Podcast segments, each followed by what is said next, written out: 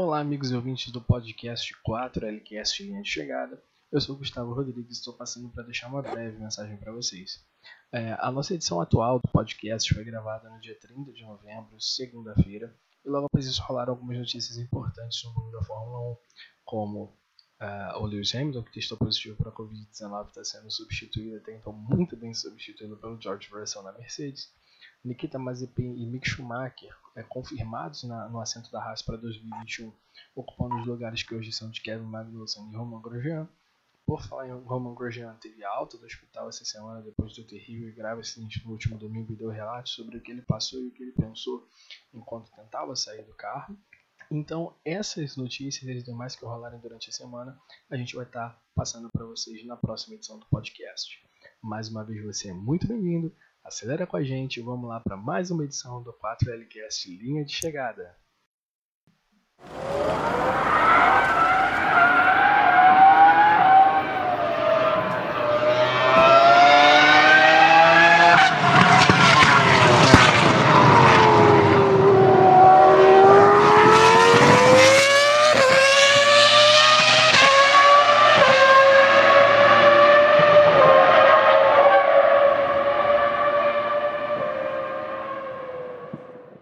Olá, pessoal, boa noite, bom dia, boa tarde. Estamos mais uma vez com uma nova edição do 4Lcast Linha de Chegada. E neste momento vamos falar sobre tudo que aconteceu nesse final de semana e nas semanas anteriores. É, estou aqui ao lado do Gustavo Rodrigues, do Jonathan Laval e do Vitor Aparecido para debatermos o mundo do automobilismo. E temos muitos assuntos. Para começar, vamos falar do Grande Prêmio do Bahrein, que vai ser um capítulo à parte nas nossas discussões. Temos também a F2 com vitória do brasileiro Felipe Drugovic, uma previsão do Grande Prêmio de Sakir, que é a próxima corrida da Fórmula 1, com uma novidade teremos, depois de quase três temporadas completas, a volta de um piloto brasileiro, Pietro Fittipaldi, vai substituir Romain Grosjean, e aí a gente fala sobre isso. Temos uma coletiva do Sérgio Pérez, que hoje falou, falou, falou e não disse nada, parecia a minha mãe fazendo uma live no Facebook. É, temos informações sobre televisionamento, parece que toda semana a gente fala disso, mas realmente esse ano tem sido um ano agitado em relação ao assunto. A Band está tirando a estocar da Globo, o Reginaldo Leme pode ir para a Band. Para fechar, a MotoGP e vamos dar no final as dicas de filmes, livros, séries, etc. Então, vamos começar pelo Grande Prêmio do Bahrein, que eu vou, vou ser um pouco, como é que se diz, é, é, pretencioso aqui. Daqui a 15, 20 anos, todo mundo vai estar falando o que estava fazendo e qual foram as reações deles ao ver o Grande Prêmio do Bahrein. Nem tanto pela corrida, e que aliás foi uma boa corrida, foi uma corrida legal, uma pista que tem três lugares de DRS, então bacana. Mas, obviamente, sobre o absurdo acidente de Romain Grosjean, que graças a Deus saiu com ferimentos muito leves, mas é um acidente que vai marcar época na Fórmula 1, um acidente que o carro foi dividido no meio, que o carro pegou fogo e que em menos de 29 segundos o piloto saiu do fogo, são cenas marcantes, mas que assustou todo mundo. Muita gente ficou tremendo, o Gustavo falou no nosso grupo lá que estava tremendo e a gente não estava legal mesmo. Eu vi reações de todas as maneiras.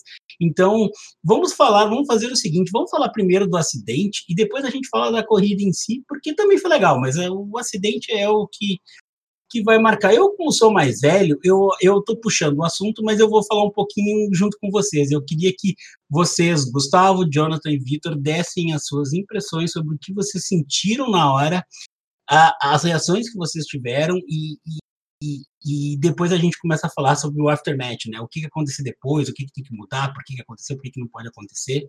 Mas então, Gustavo, manda bala. Diz aí para nós. Boa noite, galera. Boa noite a todos.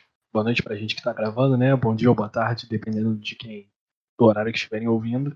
Bom, é, eu sempre fui uma pessoa curiosa quanto a eventos, acontecimentos, acidentes né, relacionados na Fórmula 1. É, então, assim, eu já assisti diversos vídeos, é, explicações sobre acontecimentos de acidentes. A gente teve esse acidente fatal do, do Antoine Robert na Fórmula 2 ano passado. E assim, dava para ver que era algo muito grave, não só pelo, entre aspas, digamos, espetáculo, né? É, é visual causado pela, pela explosão. Tivemos parte 2, né? É, e é algo que quem realmente ama a Fórmula 1, ama o automobilismo, não quer ver acontecer. É, eu realmente fiquei tremendo, eu, eu parei, assim, estelado, fixo, olhando para a televisão, torcendo para que, que tudo fique bem. Né? E a demora na imagem da, da, da FIA de divulgar alguma coisa, de mostrar alguma coisa, deixa a gente mais tenso ainda também. É, mas que bom que deu tudo certo os ferimentos foram leves, que não foi que é, passou muito próximo de tirar a vida dele, né, se não fossem alguns equipamentos acessórios de segurança, e que não passou de um consequências mínimas que, que ocorreram com o Grosjean devido ao acidente. E foi um baita susto ali, que o Gustavo falou. Eu lembro que na hora ali eu tava, tava deitado assistindo, daí quando ele bateu, que deu a explosão. Na hora eu sentei na cama e pensei, caramba, tipo, já assustado, a gente já falando ali no grupo, tomara não seja nada grave. E daí a transmissão demorou muito para para voltar ali, para mostrar alguma coisa, né? Que é o certo, né? Porque como foi algo perigoso, sim. E vendo depois, ficou ainda mais impressionante, né? O carro partido ali, e daí a gente pensa, caramba, como que o, que o cara sobreviveu? Tipo, graças a Deus que ele sobreviveu ao Halo lá, a toda o macacão que aguenta 20 segundos do fogo e do, dos médicos, né? Foi, eu até peguei o nome, foi o médico Ian Roberts e o piloto Alan, se eu falar errado, me desculpe, Alan Vandermeer, que foi os dois que estavam ali, mais os comissários com os extintores e tudo mais apagando. Mas o, acho que até o, esse Alan Vandermeer ficou com o rosto bem vermelho ali, que os dois foram ali no fogo é, para tirar o Grosjean e tudo mais. Então foi bem assustador mesmo. E o vídeo dele no hospital ali deu um conforto. Que bom que está tudo bem com ele agora. Até a questão, só para acrescentar rapidinho, do, do Alan Vandermeer, é que o capacete do, da equipe médica ele não é todo fechado igual dos pilotos. Então tem uma foto que ele já está próximo de estender a mão pro, pro Grosjean para sair, que dá para perceber que com a outra mão ele está colocando à frente do rosto, porque ele não tem proteção, ah. ele não chega tão mais perto do Grosjean para poder ajudar. Então toda aquela fumaça, todo aquele calor vai direto no, no, no rosto dele, então uma atitude extremamente corajosa também, tanto dele como do Ian Robbins. É, foram heróis aí. Exatamente. Acho bem bacana. Não sei se acontece em algum outro esporte de, de, de velocidade, assim, de, automo, de, de automobilismo, moto velocidade, que o carro de segurança, logo quando os, os carros de corrida param, vão largar, né, o carro de segurança está atrás, né? Então acho bem, bem bacana essa atitude da, da, da, da FIA na Fórmula 1 e a gente ficou bem apreensivo, né? Logo quando ele deu o toque, quando ele saiu da pista com, depois do toque do, com o Kvyat, o carro bateu e houve explosão, a gente ficou na, naquela de será que se ele vai sair vivo dali, o que, que aconteceu com, com, com o piloto, né? Mas, mas ainda bem que logo depois, quando a, a, a FIA mostrou as imagens, quando ele já estava no, no carro de no carro de pronto-socorro, a gente ficou um pouquinho mais aliviado, mas é bem bem vai ficar bem marcado na gente, né? Ainda está fresco, mas provavelmente daqui a alguns 10, 20, 30 anos a gente vai lembrar no, desse acidente com um tanto, uma tanta clareza que foi bem apreensivo esse, esse momento da, da corrida na largada eu acrescentando o que vocês falaram, é, alguns acidentes eles são mais visualmente espetaculares, mas tu consegue ver o piloto se mexendo rapidamente, então tu não fica tão preocupado. Por exemplo, o Mark Webber e o Kovalainen bateram em, eu acho que foi em Valência, não lembro se foi em Valência, mas foi numa pista de rua. e o Weber decolou, voou. O Alonso também teve um acidente parecido em, em Melbourne, no Albert Park, que ele bateu, não lembro em quem, e foi, foi parar lá na parede de, de pneus e tal. Então, são acidentes espetaculares. É, exatamente. E o Gutierrez adora fazer umas festas. Ele já chegou a capotar isso aqui também, inclusive. É meio complicado esse piloto. Mas então. Tivemos uma reedição, né, da, da, da capotagem. É, exatamente. Eu pensei nisso na hora do acidente Stroll. Mas a gente fala na sequência. Mas assim, são acidentes que tu, que tu, por exemplo, tu vê assim, por exemplo, o próprio acidente do Senna, eu já era adolescente na época, eu vi assim, mas eu achei que era bater e levantar, sabe? Eu não achei que era grave, não. Eu não achei. Eu não achei. Eu não percebi que tinha sangue, não vi nada. A não ser quando começou a demorar muito atendimento, aí eu comecei a ficar muito preocupado e aí no fim deu uma merda. Mas assim, esse acidente, ele me lembrou muito do Gerhard Berger, porque foi um, foram acidentes que tem um visual impacto muito forte, só que na época os caras ficaram filmando o Berger torrando no incêndio, sabe? Ficou pegando fogo e tal. Agora a FIA tem esse cuidado, agora já faz algum tempo de tirar a câmera do piloto, né? Ela não, não deixa ali. Primeiro porque, e aí o pessoal até ouviu um vídeo, acho que do Biratã Leal, que dizendo, ah, não, mas a FIA já tinha, depois de 20 segundos, visto que o Roman já tinha saído do carro, mas ela não tinha certeza que não tinha nenhum fiscal de pista ali no meio. Então, assim, ela não tinha contado ainda o número de fiscais para saber se estava todo mundo bem. Porque no acidente, numa das imagens, mostra os três fiscais correndo, mas quem sabe se não tivesse um tivesse pego pelo incêndio, entendeu? Então, eles não tinham essa visão aí naquele momento. Então, foi por isso que eles demoraram um pouco. Mas sempre que eles não mostram as imagens, eu fico muito preocupado, muito preocupado, porque tu fica no escuro, tu sabe que alguma coisa deu muito ruim. O acidente ele tem um, um visual, eu acho que o Gustavo falou, porque é um incêndio e é à noite, então é um negócio que ainda fica mais visível. Mas assim, tu viu que deu ruim, porque assim, eu não é não é falsa modéstia, mas assim, eu tenho certeza que eu vi aquele carro é, a, a, traseira do carro eu percebi no acidente antes de voltar à gravação, porque eu normalmente gravo as corridas. Eu percebi que tinha uma traseira de carro ali, entendeu? Só que isso que foi pior, porque, cara, mas se a traseira tava ali, tava pegando fogo, por que, que eles não estão mostrando? Eu achei que tinha dado alguma ruim com algum fiscal. E por isso que eles não mostravam, entendeu? Porque, cara, não tem, assim, sabe?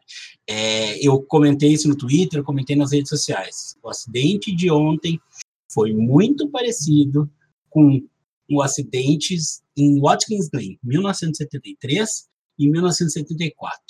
Em 1973, o François Sever corria pela Tiro, era a última corrida do Jack Stewart. Ele perdeu o controle nos S, que era uma sequência de curvas de alta. Ele perdeu o controle, subiu na zebra e o carro dele foi passando por cima do guardrail. Então, assim, não precisa nem dizer como é que ficou o estado do piloto. Ele morreu na hora. E em 1974, o acidente do Helmut Koenig, que era um piloto jovem austríaco, ele passou por baixo do guarda-reio exatamente igual ao François Sever. E tem uma foto, que inclusive naquela época era possível, isso saiu na quatro rodas, que dá para ver que o piloto não tá com a cabeça no mesmo lugar que ele deveria estar no acidente, sabe? É uma foto de um que saiu na quatro rodas. Então, assim, tipo, ele foi decapitado. Então, assim, isso que, quando tu olha assim, esse cara, como é que deu sorte? Era o ralo, o ralo salvou. Eu, inclusive, hoje tive uma discussão com. Uma discussão, eu tive uma discordância com o Matheus Pucci, que é de um canal do YouTube chamado Ressaca Fórmula 1, que é muito bom o canal, ele tem informações bem legais. Mas ele, ah, ele, eu sou contra o ralo, sempre que tem uma coisa, e o pessoal vai lá e enfia o ralo. Sim, é isso mesmo, é que nem na, na, na, na indústria aeronáutica sempre que tem um acidente, os caras fazem um puta investimento para descobrir o que aconteceu. Isso foi uma causa mecânica tentar evitar que isso ocorra novamente, sabe? E é exatamente o que eles fizeram com o ralo. Sabe? Não é assim, ah, colocar uma chicane artificial que nem fizeram em 94, que em 94 tá todo mundo perdido na Fórmula 1. Mas não, é uma coisa pensada. E o ralo é tão bom que ele já salvou dois pilotos. O próprio Alonso, naquela batida em Spa, na primeira curva, na La Source, e com certeza o Romain Grosjean. E assim, só para fechar minha participação em relação a isso, o que mais chama atenção é que o automobilismo francês está meio zicado, né, gente? É o terceiro acidente grave envolvendo pilotos franceses no inter... Não, o quarto, o Bianchi, o Robert, não, o terceiro, o Bianchi, o Robert e o Grosjean. Sabe, os pilotos franceses, eles estão com uma energia ruim, e eu, e eu vi o áudio do Leclerc, ele perguntou quem é que tinha sofrido o acidente, quando falou que era o Grosjean, ele, ele claramente foi abatido, né? Ele estava falando no podcast hoje. É, só para acrescentar uma questão sobre a, a, segurança, tem uma matéria muito olhada que é uma análise técnica sobre o acidente, onde mostra bem detalhado é, análise sobre a questão de, segurança e que mostram assim que como o perito falou sobre o ralo, é, essas fotos elas mostram que realmente foi o ralo que a cabeça do, do Grosjean de um impacto direto no, no guarda-reio. É, e também indicam que quem parou o carro no guarda-reio foi o Santo Antônio, né? Que é um equipamento que fica acima da cabeça do piloto justamente para poder proteger de, de, impactos diretos sobre a cabeça, por exemplo, vindo, vindos por cima. É, e, e, a força da batida foi tão grande que, vocês terem uma noção, é, existe uma, uma tecnologia desde 99 na, na, Fórmula 1 que foi aprimorada em 2005, onde as rodas elas ficam ligadas ao chassi do carro para evitar que elas possam se soltar durante o acidente. É, e essa atualização de 2005 diz que as rodas elas têm que aguentar um impacto de no mínimo 6 toneladas. Então imaginem o impacto que foi para o piloto, imaginem o impacto que foi. E o quão evoluído está quão evoluída está a categoria e a FIA nas questões de segurança da, Fórmula uh, o que eu, um outro ponto que eu acho que vai ser bastante discutido nos próximos tempos é em relação ao guardrail, né, pessoal?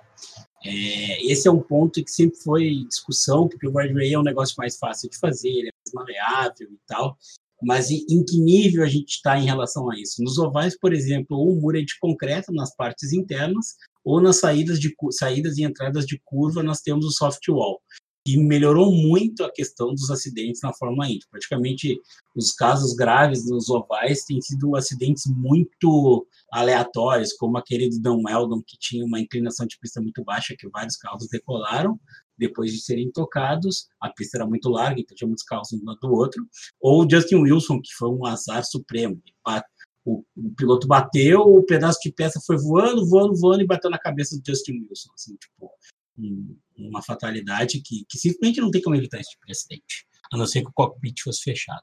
Mas em relação ao guardrail, é um negócio que eu acho que vai ser discutido, tá? Porque aí tem uma questão de custo, de manutenção, mas daqui a pouco a Fórmula 1 vai, vai trabalhar para buscar uma tecnologia. O soft wall, que é aquele muro com pneus, que agora tem água também. Ele começou a ser feito no Brasil, no Oval do Rio de Janeiro. O Mark Bluntel bateu muito forte uma vez num acidente, na, acho que na primeira corrida no Rio de Janeiro, acho que 95, 96, não lembro exatamente o ano. E depois disso se passou a ter esse soft wall, que é um, um muro mais fofinho, assim.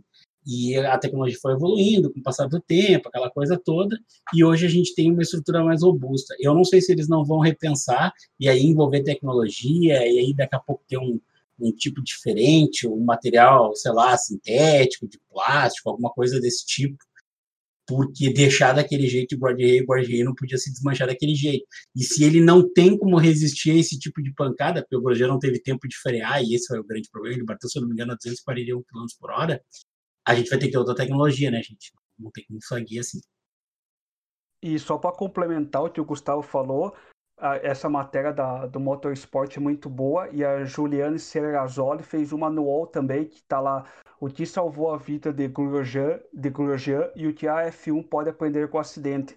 Vale a pena ler. E foi 53G a força do impacto, se não me engano, que eu acho que o Luciano Burti até falou na transmissão, tem que elogiar, né? O Luciano, o Everaldo, o Giafone, eles foram muito bem ali. Foi uma hora e vinte entre a bandeira vermelha e até a corrida voltar. Eles realmente conduziram de uma forma muito boa a transmissão ali.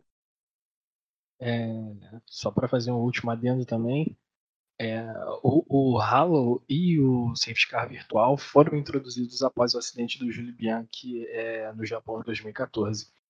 E logo depois do, do acidente, teve uma declaração da mãe do Júlio Bianchi é, se dizendo feliz pelo, pelo Grosjean é, ter saído do, do acidente, né? E também parabenizando a organização pela evolução na segurança depois do acontecido com, com o filho dela. É, eu, eu também acho que, que é um negócio bacana, porque, se eu não me engano, também não tinha aquelas luzes dentro do carro dizendo que está em bandeira amarela, bandeira vermelha. Tinha uma sinalização que não era tão clara que nem hoje. Hoje tem um negócio berrando. Se vocês olharem o volante de um piloto, quando tem um Virtual Safety Car, vem um VSC bem grande assim na Sim. tela do cara. Então, tipo, é escancarado o negócio. Quando é bandeira vermelha, também vem. E, obviamente, os engenheiros dizem red flag, vai para os boxes, tudo. Então, o que aconteceu. os, os, monitores também de LED né, nas laterais da, da, da pista né, substituem algumas bandeiras. Exatamente. Então, assim, eu não digo que vai sair agora, mas eu confio muito no Jean Todt. Ele é um cara obstinado por eficiência e por, por, gestão de tecnologia envolvendo as corridas. Eu acho que ele vai criar uma força-tarefa, ele vai criar um, um grupo de engenheiros, uma análise assim profunda, vai fazer um, uma investigação profunda em relação a todos os aspectos técnicos e como podemos evitar esse tipo de acidente no futuro. Porque tem certas coisas que a gente consegue melhorar, melhorar, melhorar, mas não tem como evitar. Por exemplo, uma batida em T, como aconteceu na, na morte do Roberto. O do Bianchi, a gente pode dizer com certeza absoluta que se não tivesse ocorrido esse ano, não tinha acontecido absolutamente nada. Ele teria batido na droga do trator e ia estar bem. Uma coisa que também eu ia falar, que acabei esquecendo, é, é que o Romain Grosjean, ele, ele teve um, uma outra coisa que talvez tenha deixado ele mais saudável do que ele está agora, que está só com queimaduras leves nas mãos e tal, que foi o fato dele não ter desmaiado na batida, né, cara? Porque é muito comum o piloto sair grog dali. Cara, ele conseguiu de uma maneira absurda sair do carro sem ter desmaiado. Ou seja, ele, ele não só teve, não, não só bateu, não desmaiou, não ficou grog a ponto de conseguir bater o cinto, tirar o volante, sair, claro, que, que aí é muito instinto, né? A adrenalina vem ali e o cara instintivamente ele foi para uma direção qualquer, que tu sai do fogo. Para qualquer lado que tu vai, tu sabe que tu tá saindo do fogo.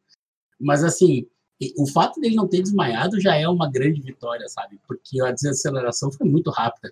É, um piloto uh, de Fórmula David Purley, que é o cara que salvou, que tentou salvar o Roger Williamson num, num acidente em 1973 em Zandvoort. O Williams bateu, capotou e pegou fogo. O Purley é o cara que fica tentando tirar ele das chamas com o extintor sozinho, tenta virar o carro, ninguém ajuda, a, a corrida não é interrompida e o amigo dele morre. Esse David Purley ele sofreu um acidente alguns anos depois, que o carro dele travou o acelerador e ele bateu reto no circuito de rua e ele quebrou mais de 100 ossos do corpo. Foi uma coisa assim assustadora, sabe? Ele não morreu, ele sobreviveu e tal, mas é o impacto, a desaceleração, se não me engano, foi 180 G. A do Luciano Burt, que deixou ele em coma vários dias, foi 100 G, o Burt falou durante a, a corrida. Então, assim, independente de qualquer coisa, também o preparo físico dos pilotos, né? Porque 50 G, olha, uma pessoa normal tinha vomitado e desmaiado ali na hora. Talvez não morresse, porque o pessoal tava, foi para apagar o incêndio, sabe? Até não demorou tanto assim para apagar o incêndio, porque também tem outra coisa, como eles viram que o piloto já tinha saído do carro, tu não, não age do mesmo jeito para tentar apagar o incêndio. Tu tenta apagar do jeito normal. Se o piloto ainda tivesse ali, ia ser outro, outra ação, outro, outra estratégia, outro tipo de coisa. Mas uh, eu acho que é isso, né, gente? Tem mais alguma coisa? Quem quiser falar? Vitor, Gustavo, Jonathan, podem falar. Eu encerrei em relação a isso. Vamos para a corrida daqui a pouco. Detalhe importante dessa disso que você falou, né, do, sobre ele, tá, ele estar consciente, é, a, a, segurança no capacete, que inclusive o, o citou durante a transmissão, de alguns furos que tinham no capacete antigamente, é, e que em um dos acidentes acabou rachando o capacete. O Ian Roberts, ele, que é o, o chefe médico né, da, da Fórmula 1, ele chegou uhum. a citar que o capacete do, a viseira do capacete do Grosjean estava derretida.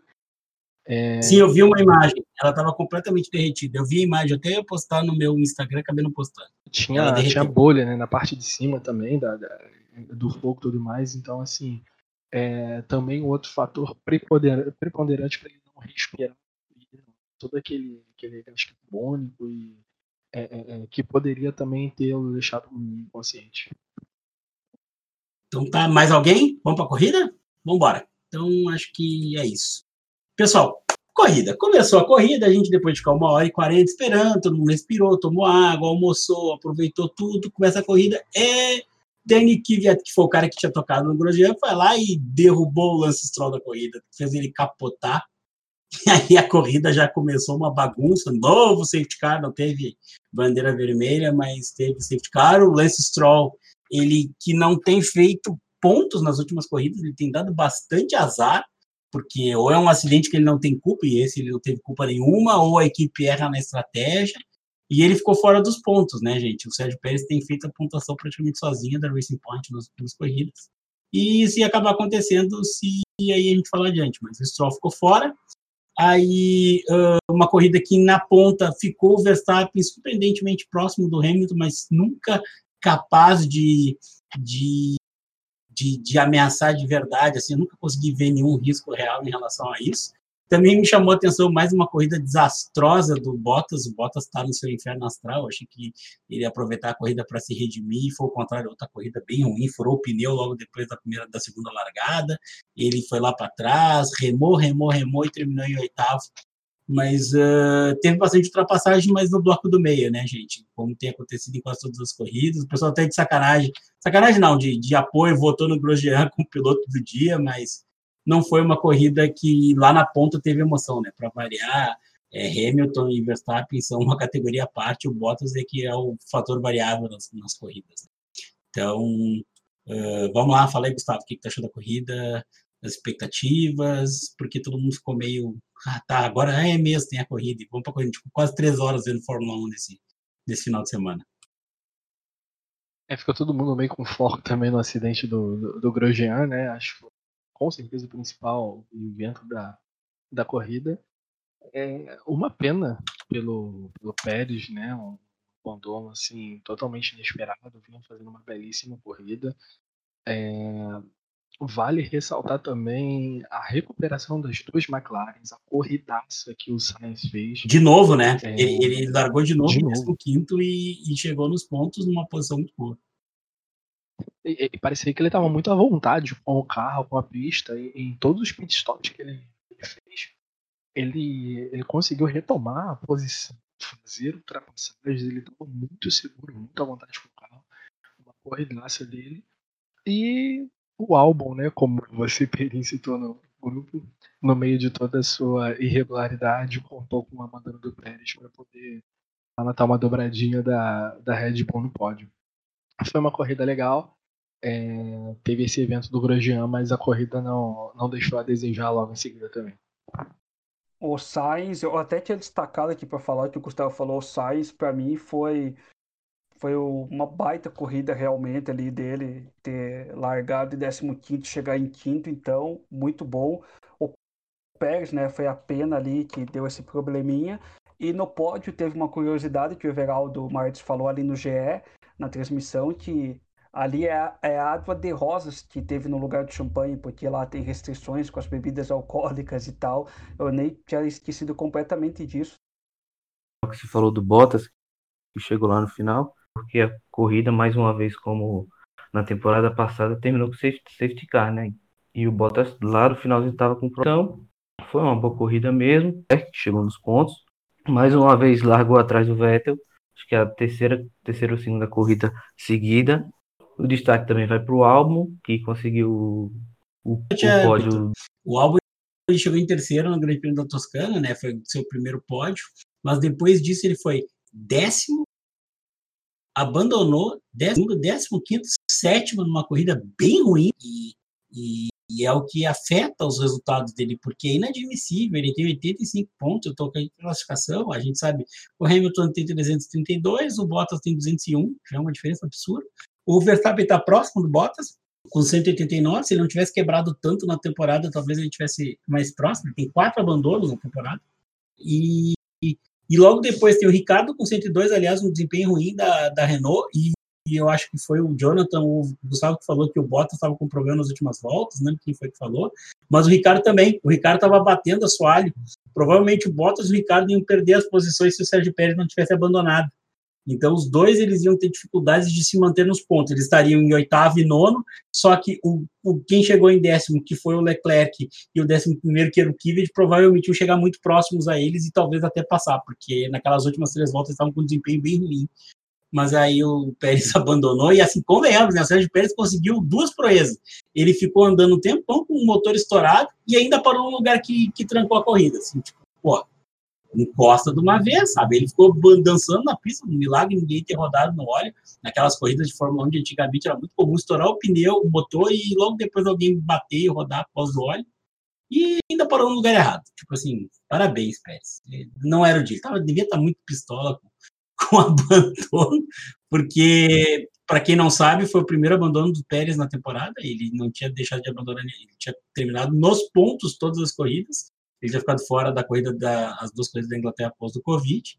E esse foi o primeiro abandono dele na temporada. O que deixa, se eu não me engano, só o Hamilton foi o piloto que terminou todas as corridas nos pontos e tem mais um que não abandonou também nenhuma corrida. Então, acho que é o Hamilton em todos nos pontos e, e mais um que não abandonou nenhuma corrida. Mas o resto, o resto já sofreu um pouquinho. Agora não estou me lembrando quem é o outro piloto que não abandonou. Mas assim, é, é isso. Não sei se tem, se tem mais alguma coisa. Só para acrescentar essa do, do Bottas, o problema dele era tão grande no final que no último pit stop dele, a Mercedes trocou só três pneus do carro. Ela não trocou os quatro, ela só, só trocou três pneus para poder tentar trazer um equilíbrio melhor ao carro no, no final da prova. O Bottas estava meio zicado, assim. Tipo, mas então tá, né? Foi boa corrida. Vamos fazer uma projeção agora. A próxima corrida é no circuito semi-oval. É uma brincadeira, ele não é um oval, pessoal. Ele é um circuito plano, ele não tem curvas inclinadas, nada disso. Mas a gente está brincando que ele é um oval, porque se tu olhar assim, a visão de cima, parece uma, um circuito oval, mas na verdade não é nada disso. É uma pista que me parece uma pista de bastante motor, é uma pista que a gente já comentou em podcast que ela vai andar em menos de um minuto então vai ser um negócio interessante, vai ter um número excessivo de voltas. Eu tinha comentado no último podcast que só os grandes prêmios de Mônaco nos anos 50 e 60 tinham mais de 100 voltas e essa vai estar muito próxima a isso.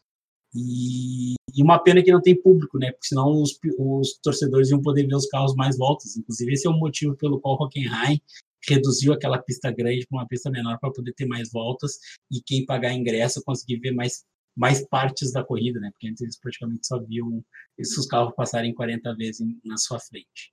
Então, é uma pista que exige motor, ou seja, a Ferrari está ferrada, porque o desempenho dela de corrida em condições de CNTP, de condições normais de temperatura e pressão, é muito ruim. A corrida de hoje, essa última corrida, eles foram passando, ultrapassados por todo mundo. Parece que a, a Ferrari parece aquele cara que vai para os boxes e começa a despencar na classificação, sabe? E só que a Ferrari ao longo da corrida é um negócio assim ridículo. O desempenho cai muito. Então eu espero uma corrida de muito motor. Eu acho que a, a vai ser uma corrida que vai ser boa para a Renault, vai ser uma corrida obviamente boa para a Mercedes. E, e eu acho que vai ter bastante ultrapassagem, tá? Porque os pontos de DRS vão ser uma festa, assim, sabe? Então é, eu acho que, inclusive, eu não sei como é que vai ficar bem delimitado os DRS, mas talvez tenha um DRS e o cara consiga recuperar a posição ainda na mesma reta, mas não sei. O que, que vocês acham aí? Vai ser até a corrida do Pietro Fittipaldi, né? Que vai substituir o Grosjean lá, vai ser o brasileiro, o brasileiro de número 32 na Fórmula 1. Fazia três anos, que nem o Perim falou no início do podcast, que não tinha um brasileiro para a Fórmula 1, desde a despedida do Massa lá em Abu Dhabi, que o Massa foi décimo, então e o Fittipaldi tá, tá agradeceu tipo a Haas, né, pela confiança, tá, tá feliz com, com, com o Grosjean tá evoluindo, se recuperando bem e até chegou a falar que eu coloquei entre aspas o que ele falou que correr na Fórmula 1 sempre foi um sonho desde quando eu era criança, então tem esse fator também ali. E, e tem a é, é uma dinastia, né? Pietro Fittipaldi, isso foi enfatizado pela Fórmula 1 no seu canal oficial.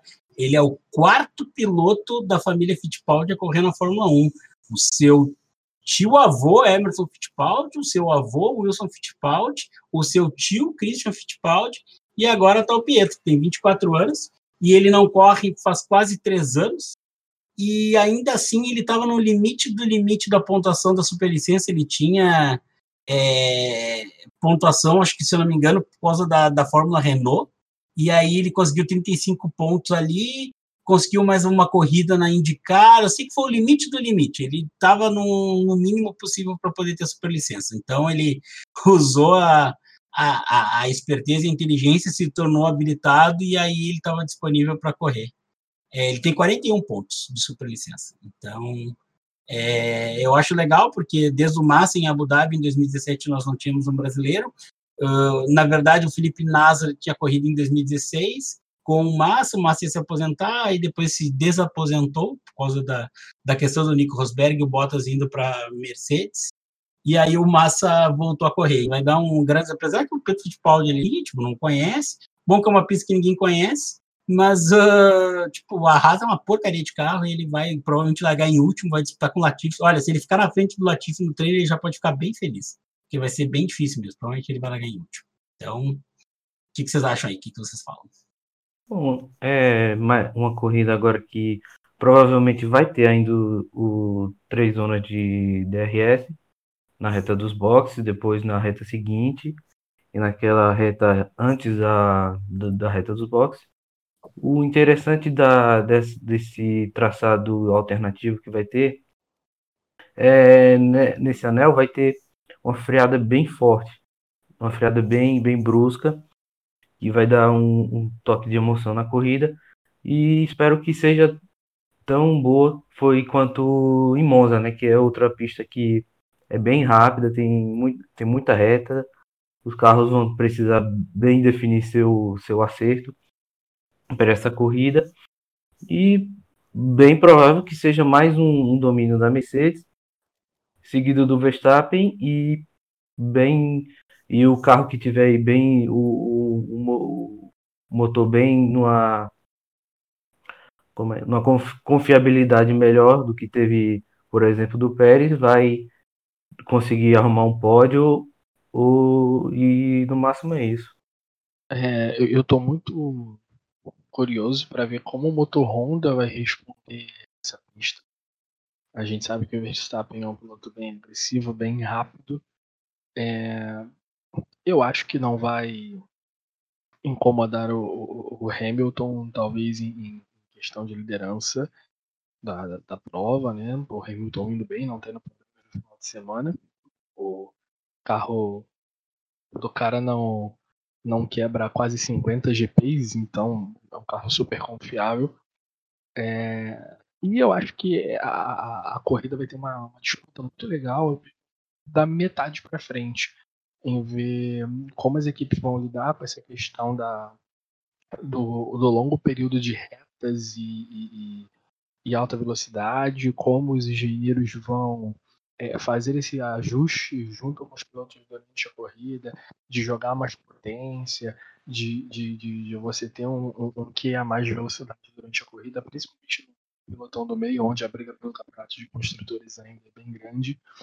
É, tem tudo para ser uma corrida interessante. É uma pista larga. É, a gente vai ter duas freadas muito fortes depois de longas retas é, que podem proporcionar excelentes brigas, muitas ultrapassagens. É... E como o Perin já citou, um circuito muito rápido. Eu acho que, que pode ser bem legal, bem interessante a corrida com bastante ultrapassagem. Então tá, vamos para o próximo assunto. A coletiva do Pérez. Eu fiquei esperando, bah, o Pérez vai falar, não vou correr, vou correr. Eu imaginava que ele fosse dizer que não ia correr, porque normalmente quem diz que vai correr são as equipes e não o piloto, né? Então eu imaginava uma coisa desse tipo.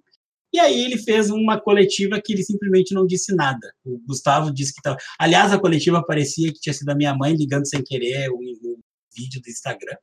Muito mal assessorado, coisa mais confusa, uma iluminação ruim, uma produção porca. Cara, parecia o tiozão do pavê fazendo, sabe? Tipo, é, é até contra ele é um negócio que não foi muito legal, sabe? Eu realmente não entendi a, a falta de, de, de, qualidade, assim, ainda mais que é um piloto já experimentado, já tem toda uma estrutura em torno dele. Então, achei lamentável, assim. E a coletiva em si, ele, na prática, diz o seguinte, ah, se por acaso eu ficar num ano sabático, eu vou da Fórmula 1, eu tenho outras categorias para correr. Ou seja, ele falou e não disse nada. Sei se vocês entenderam mais alguma coisa diferente, mas na prática o que ele falou foi isso tá, eu não tenho nada definido, se eu for para ficar no ano sabático, eu tenho outras opções, o que deixa meio claro que ele não é a bola principal na, na Red Bull, né? Que, que, são a, que são as duas vagas que faltam. Acho que a Haas não vai fugir de, de Mick Schumacher e Mazepin, mas se fugir, aí seria o Sérgio Pérez.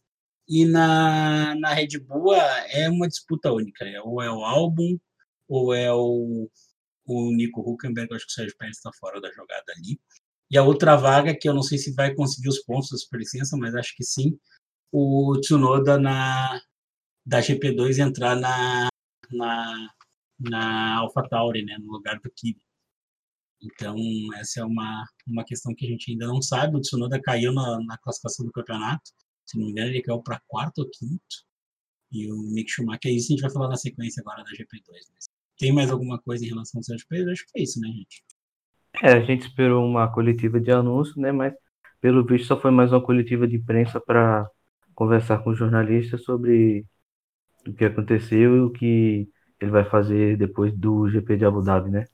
Aí eu desisti completamente de acompanhar a coletiva é, depois do início da transmissão. Como o Peri falou aí, é, a, a organização em si, é, a gente não conseguiu ouvir as perguntas que estavam sendo feitas ao, ao Pérez para poder tentar melhor entender o contexto do que ele estava falando e toda a expectativa em cima de é, muita coisa para nada, resumindo a coletiva live do Pérez. Né? Vamos lá, vamos para o próximo assunto. Vamos falar sobre coisas boas, vamos falar sobre TechPix. Não, não é TechPix. Vamos falar sobre a Fórmula 2. É, o grande prêmio da, de Sakira, ele teve as duas etapas, eles chamam de Feature Race, que é a corrida maior, que tem uma parada obrigatória de pit stops, para quem não está acostumado a ver GP2. Aliás, relembrando a todos, inclusive alguns integrantes do grupo que do, do nosso podcast que não sabiam que as corridas ficam sendo transmitidas ao vivo no YouTube, e depois vocês podem ver a gravação, tá? Então, temos alguns coleguinhas que não sabiam. Então, assim, elas são transmitidas no YouTube da, da Fórmula 1, a F3 não é, tá? Só a F2 e, e, a gente pode ver a corrida. Eu vi a corrida ao vivo, a primeira corrida, Feature Race, o Felipe Drogovic, que normalmente, o brasileiro Felipe Drogovic, ele é um, é um piloto que está correndo numa equipe do segundo escalão. É claro que na GP2 ele passou que é, é um. E ele abriu, ficou a corrida inteira abrindo, teve um safety car, ele reduziu a diferença, mas depois ele abriu de novo na Paraçá, mesmo pilotos com estratégias diferentes, ele estava com o pneu, ele consegue, ele, ele é um piloto, além de ser um piloto que, que é, sabe ser agressivo na hora que precisa, ele é um piloto que cuida muito bem do equipamento, ele já conseguiu muitas pontuações legais nas corridas, por estar tá mantendo bem os pneus, para poder administrar bem e ter uma leitura boa de, da corrida, sabe? Ele não é um piloto extremamente agressivo, ele é um piloto é muito verdade. técnico e é um piloto rápido. Então ele me lembra assim, eu não estou comparando o nível do piloto, mas é, o estilo dele é muito estilo Nelson Piquet, Alan Prost, sabe? É um piloto mais cerebral, só que quando ele tem que colocar o tipo assim, agora eu tenho que passar o cara, ele vai lá e passa, sabe? Ele não, não ele é bom. Eu fazia muito tempo, eu sou um cara muito até cético em relação a pilotos brasileiros em categorias de base. Mas assim, ó, isso vão rir da minha cara, porque desde o Antônio Pisoni eu não via tanto talento. E ele ainda é muito jovem, se não me engano, ele tem 19 a 20 anos. Então ele tem pelo menos mais um ou dois anos na, na, na, na, na F2, então é bastante tempo ainda que ele tem para correr, sabe? E ele é um dos pilotos, ele já tem três vitórias, ele ganhou duas corridas que eles chamam da Spring Race, que é a corrida mais curta, que é o grid invertido, ou seja, quem larga em oitavo, quem chega em oitavo na corrida anterior ele larga em primeiro e aí vai até o, o, oitavo e depois é a posição da, da classificação da corrida. Quem chegou em nono, por exemplo, larga em nono, quem chegou em último, larga em último. Então ele, ele tem que ter três vitórias na, na, na categoria, sabe? Então ele, cara, não é pouca coisa, ele não tá com um carro bom, assim, ó, na Fórmula 1, daria para dizer que ele estaria correndo com uma McLaren.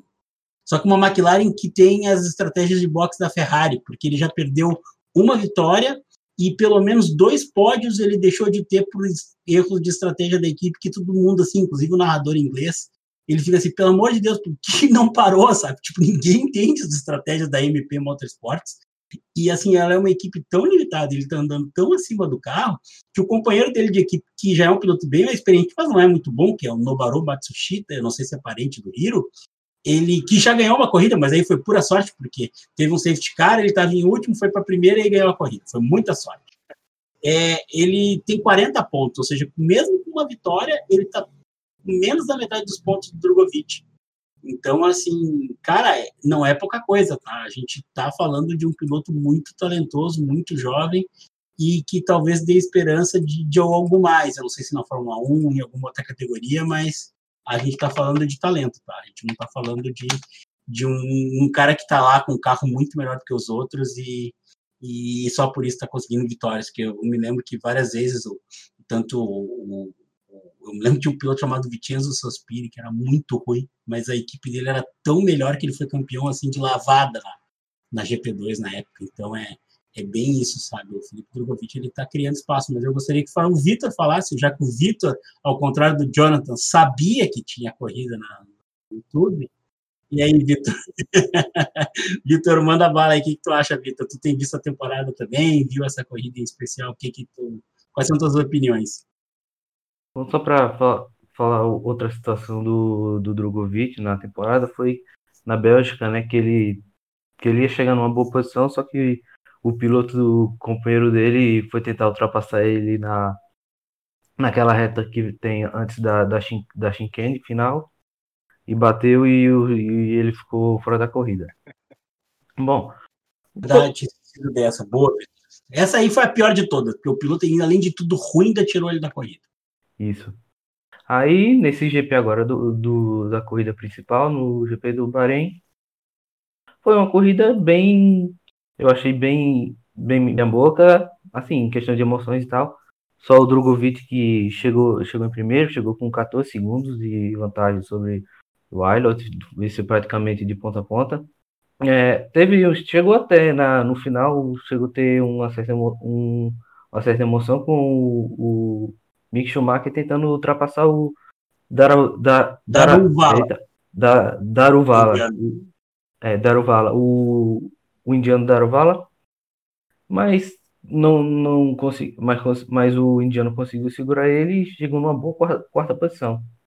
Bem, já na, na corrida 2 da, da, do domingo, também teve vitória de, de ponta a ponta nesse GP do Bahrein, tanto na F2 quanto na, na F1, os primeiros, praticamente os primeiros colocados, barra segundo, que o Felipe, o Felipe Drogovic largou em segundo, conseguiram o, o, resultado máximo da corrida, né? Venceu o, o, Schwartz, o na, na corrida 2. O Mick Schumacher terminou em sétimo. Foi uma boa corrida dele. O, já o Felipe Drogovic não, não teve o bom desempenho quanto teve na, na, na, na corrida 1. Basicamente, agora o Mick Schumacher depende dele mesmo na. Já pode ser campeão da, da temporada da F2 já na próxima, próxima corrida, lá no GP de Sakir. Foi isso, né? Já no, na corrida 2 teve alguns fatos que, ou alguma, algumas confusões que valem a pena ser citada. Foi no, na oitava volta com, com Aylot em sexto. Tentou fazer a manobra sobre o, o Schumacher numa, numa chicane, sobre o Jarovala, o, o, o, o Ele acabou acertando o, o, o piloto da Índia e os dois, o, o Aylot e o, e o, e o Jarovala abandonaram a corrida e o Schumacher conseguiu ficar na sétima posição. E os brasileiros também, tem outros brasileiros também na categoria, que é o Pedro Piquet e o Guilherme Samaia. O Pedro Piquet na segunda corrida não conseguiu terminar, ele chegou até a ficar em quarto colocado. Ia chegar em terceiro. Não, terceiro. Ele estava em terceiro lugar quando quebrou faltando duas voltas. Ele deu bastante azar, tá? Foi, foi bem frustrante. Eu cheguei a começar a escrever para falar, pá, o Pedro Piquet vai pegar no pódio. Quebrou o carro. Ele fez uma estratégia boa, mas quebrou o carro. Então foi, foi frustrante para ele, que tem sido uma temporada difícil, sabe? É, ele não tem feito uma, uma temporada boa. Assim, o carro é muito ruim, é, realmente. O carro do Piquet é pior que o do Drogovic mas ele ele estava fazendo uma corrida legal, sabe? Foi uma pena mesmo porque ele não tem conseguido muitos pontos, ele só fez só pontuou em uma corrida. Ele normalmente fica fora dos pontos, ele conseguiu um nono lugar também, ele tem dois pontos na temporada. O outro brasileiro, o Guilherme Samaia, é sempre o pior piloto das corridas, ele sempre é o último colocado ou um dos últimos. Eu tipo não sei o que ele está fazendo.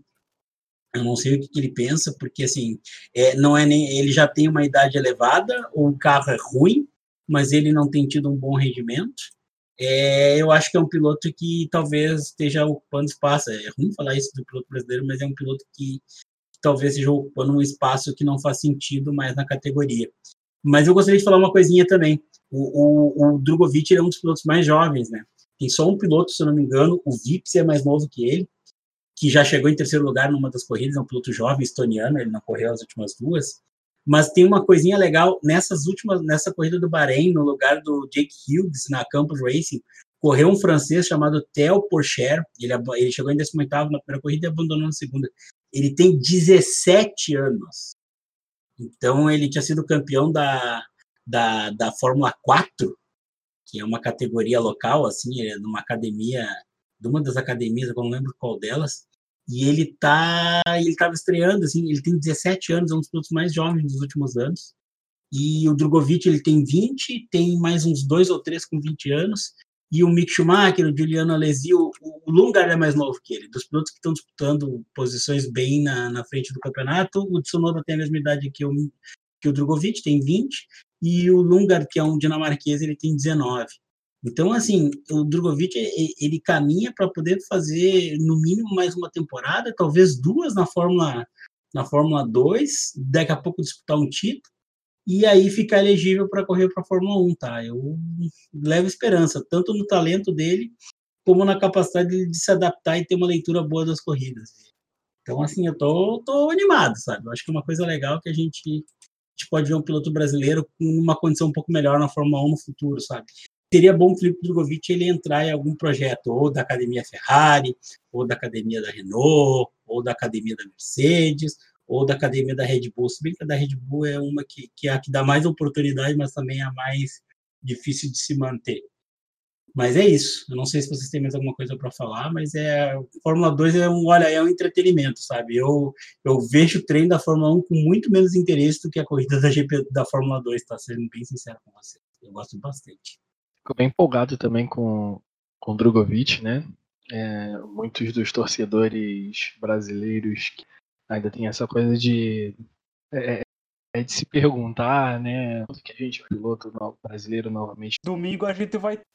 É. titular, digamos, titular. É, é, mas vamos torcer pelo, pelo Pietro também para ele poder fazer uma bela corrida. É, eu só ia dizer que, que a gente já prometeu e a gente vai cumprir, tá? Quando chegar no, no intervalo da temporada, a gente vai fazer um específico sobre jovens pilotos brasileiros, a gente tentar trazer algum convidado. Mas é isso. Mais alguma coisa, gente? Só para acabar ali da Fórmula 2, eu prometo na próxima corrida, se eu não conseguir ver ao vivo no YouTube, um dia depois, dois dias depois, ver a corrida para não ser exposto em rede nacional de podcasts aqui. É isso aí mesmo, é isso aí. Então vamos lá. É, continuando então, vai ser legal, assim, falando sobre o Reginaldo Leme, eu acho que vai ser bacana na estocar, mas aí manda bala, Jonathan, o que, que tu acha aí sobre isso? Então, ali foi, tava 20 anos a Stock Car na, na Globo, até me surpreendeu ela ela ter saído lá da, da Globo quando eu vi a notícia. É um contrato de cinco anos na Band e ter a possibilidade de renovar para mais cinco anos na TV fechada, ela vai seguir no Sport TV, foi uma renovação por dois anos, e nas plataformas digitais da Stock ela vai exibir corridas para o mundo todo. Vai, vai ter ali um acordo com as redes sociais e tudo mais, que várias categorias estão utilizando muito, né? Twitter, Instagram, YouTube, Facebook, para engajar mais o público jovem. Então vai ter nas três plataformas ali a Stock Car. Eu achei que foi um ótimo ganho ali para a Band porque ali no show do esporte só tava com futebol, né?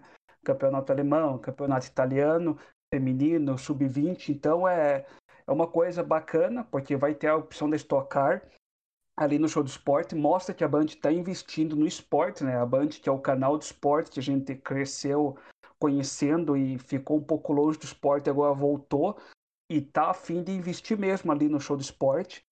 E o, o Flávio Rico até falou que o, o, jornalista Flávio Rico que a transmissão vai ser provavelmente entre, entre 11 da manhã e 1 da tarde, sempre nos domingos, né? Vão ser 13 provas de abril até dezembro.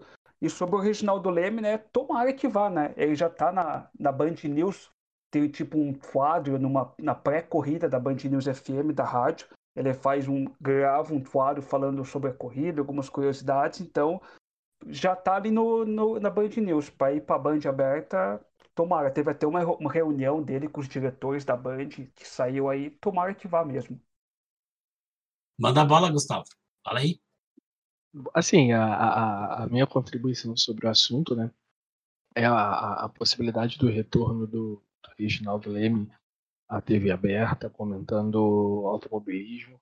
É, eu particularmente acho sensacional o, o Reginaldo Leme. É um cara que, é, é, mesmo depois de, de todo, todo esse tempo de, de carreira cobrindo automobilismo, é um cara que a gente vê ele falando com prazer, com paixão sobre automobilismo. Então, assim, ter o Reginaldo Leme de volta a uma transmissão é, em TV aberta é super legal, super prazeroso, um cara que entende pra caramba, é super respeitado, como o, o Perim falou. Então, categoria com é, ampliando né, a sua é, as suas transmissões para plataformas e tudo mais tende a, a ter uma visibilidade muito maior e ansioso para essa nova temporada da Stock Car, como vai se desenvolver. Então, o que eu ia falar era mais só acrescentar sobre as transmissões que vão acontecer via stream, né? Que vai transmitir de graça também para outros países. É bem bacana que um, um, público maior possa acompanhar o nosso nossa categoria, né? Que até mesmo o, o brasileiro não, não dá tanto valor quanto quanto deveria ter também, né? Então, é, e assim, tem que também lembrar que é a categoria principal do automobilismo brasileiro hoje, né, gente? É, é a que tem o maior investimento de, de patrocinadores, de públicos, e teremos Felipe Massa no que vem na Fórmula na Stock. Então vai ser bacana ver Rubinho e Felipe Massa na Bandeirantes, acho que vai ser legal, sabe? Tipo, isso vai voltar, não é do tempo de vocês, a Fórmula 3000 sul-americana, ela era Fórmula 3 sul-americana, ela era disputada nos autódromos do Brasil, Argentina, acho que no Uruguai tinha corrida também. Era praticamente no Mercosul, assim, não tinha muitas corridas em outros lugares, não. Mas elas eram transmitidas na Band, elas eram em horários em dias que não tinha corrida de Fórmula 1, mais ou menos na hora do almoço.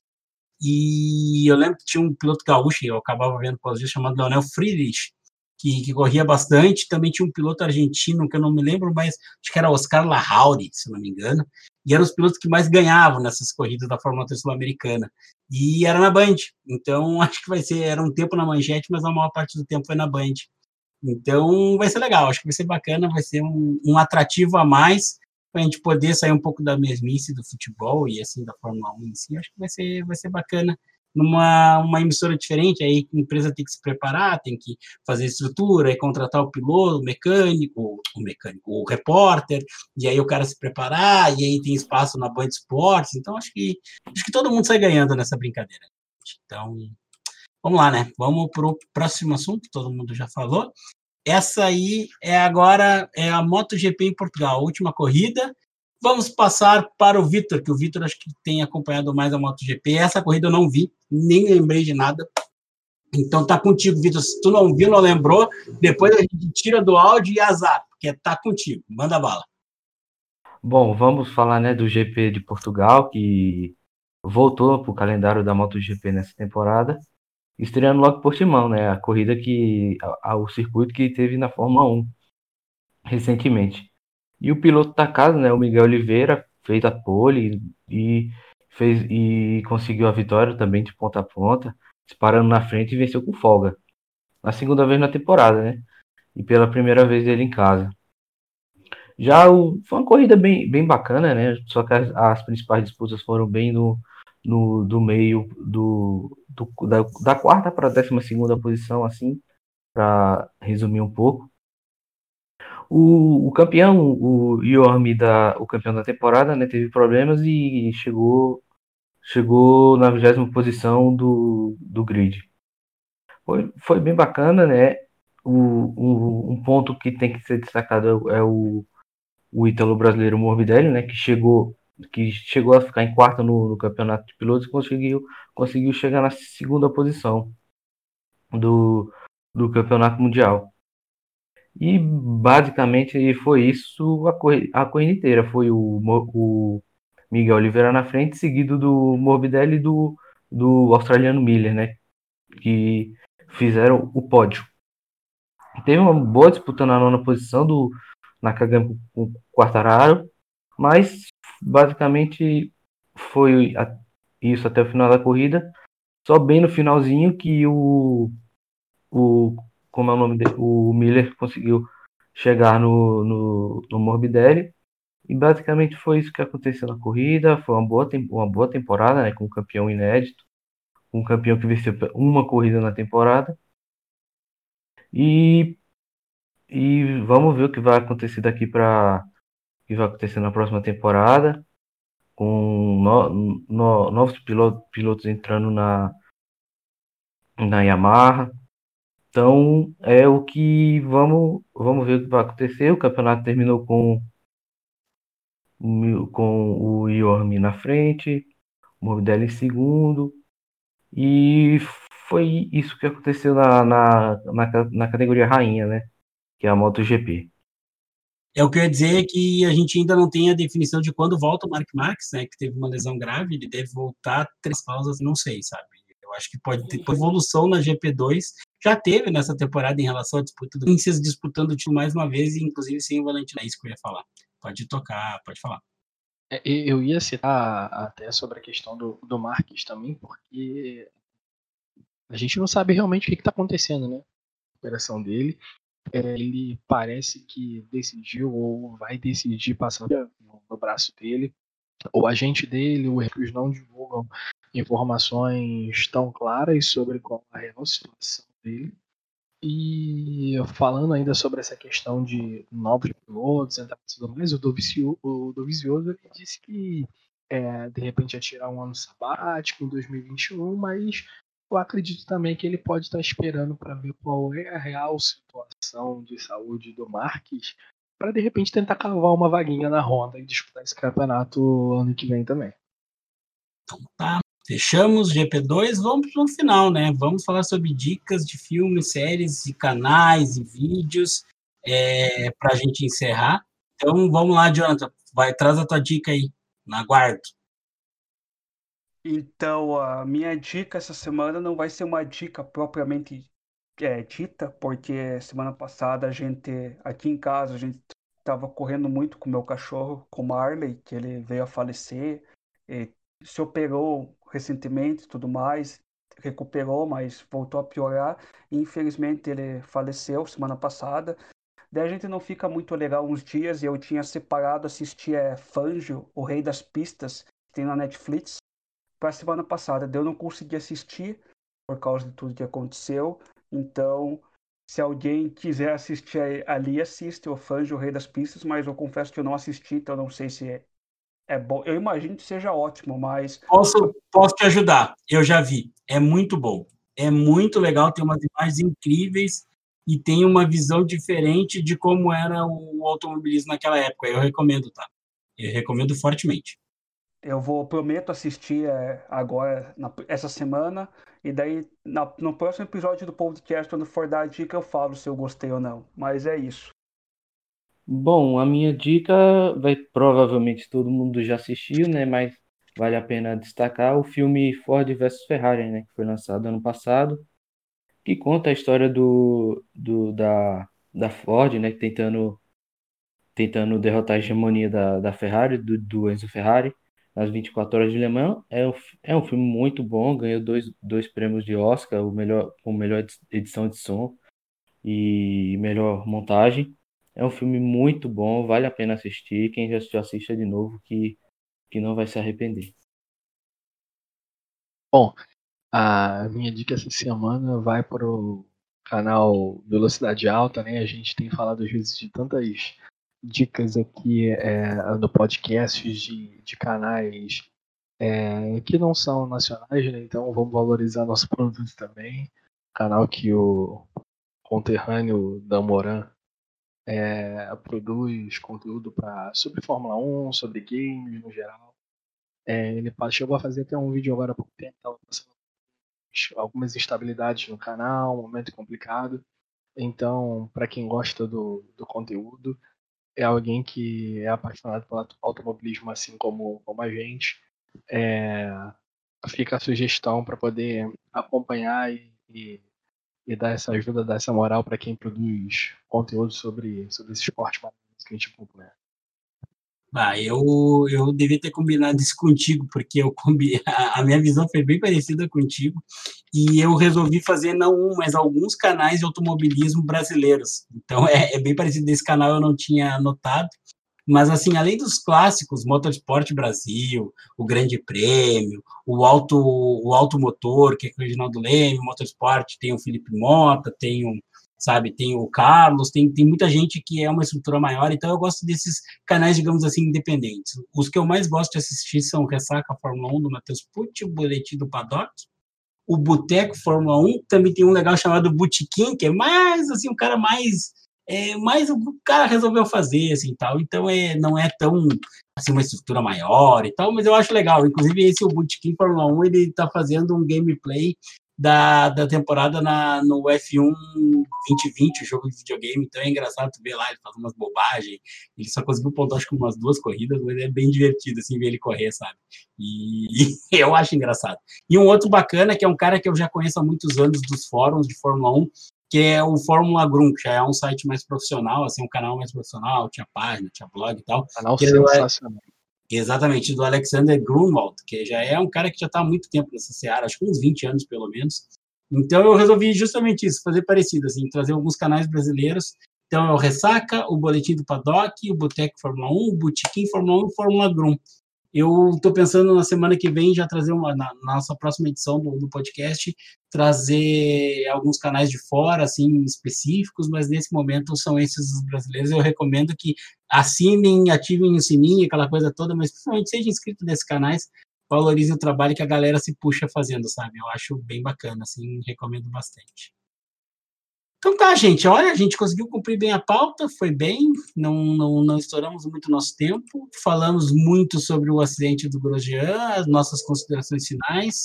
Eu passo a palavra para o Gustavo. Se despeça da galera aí, Gustavo.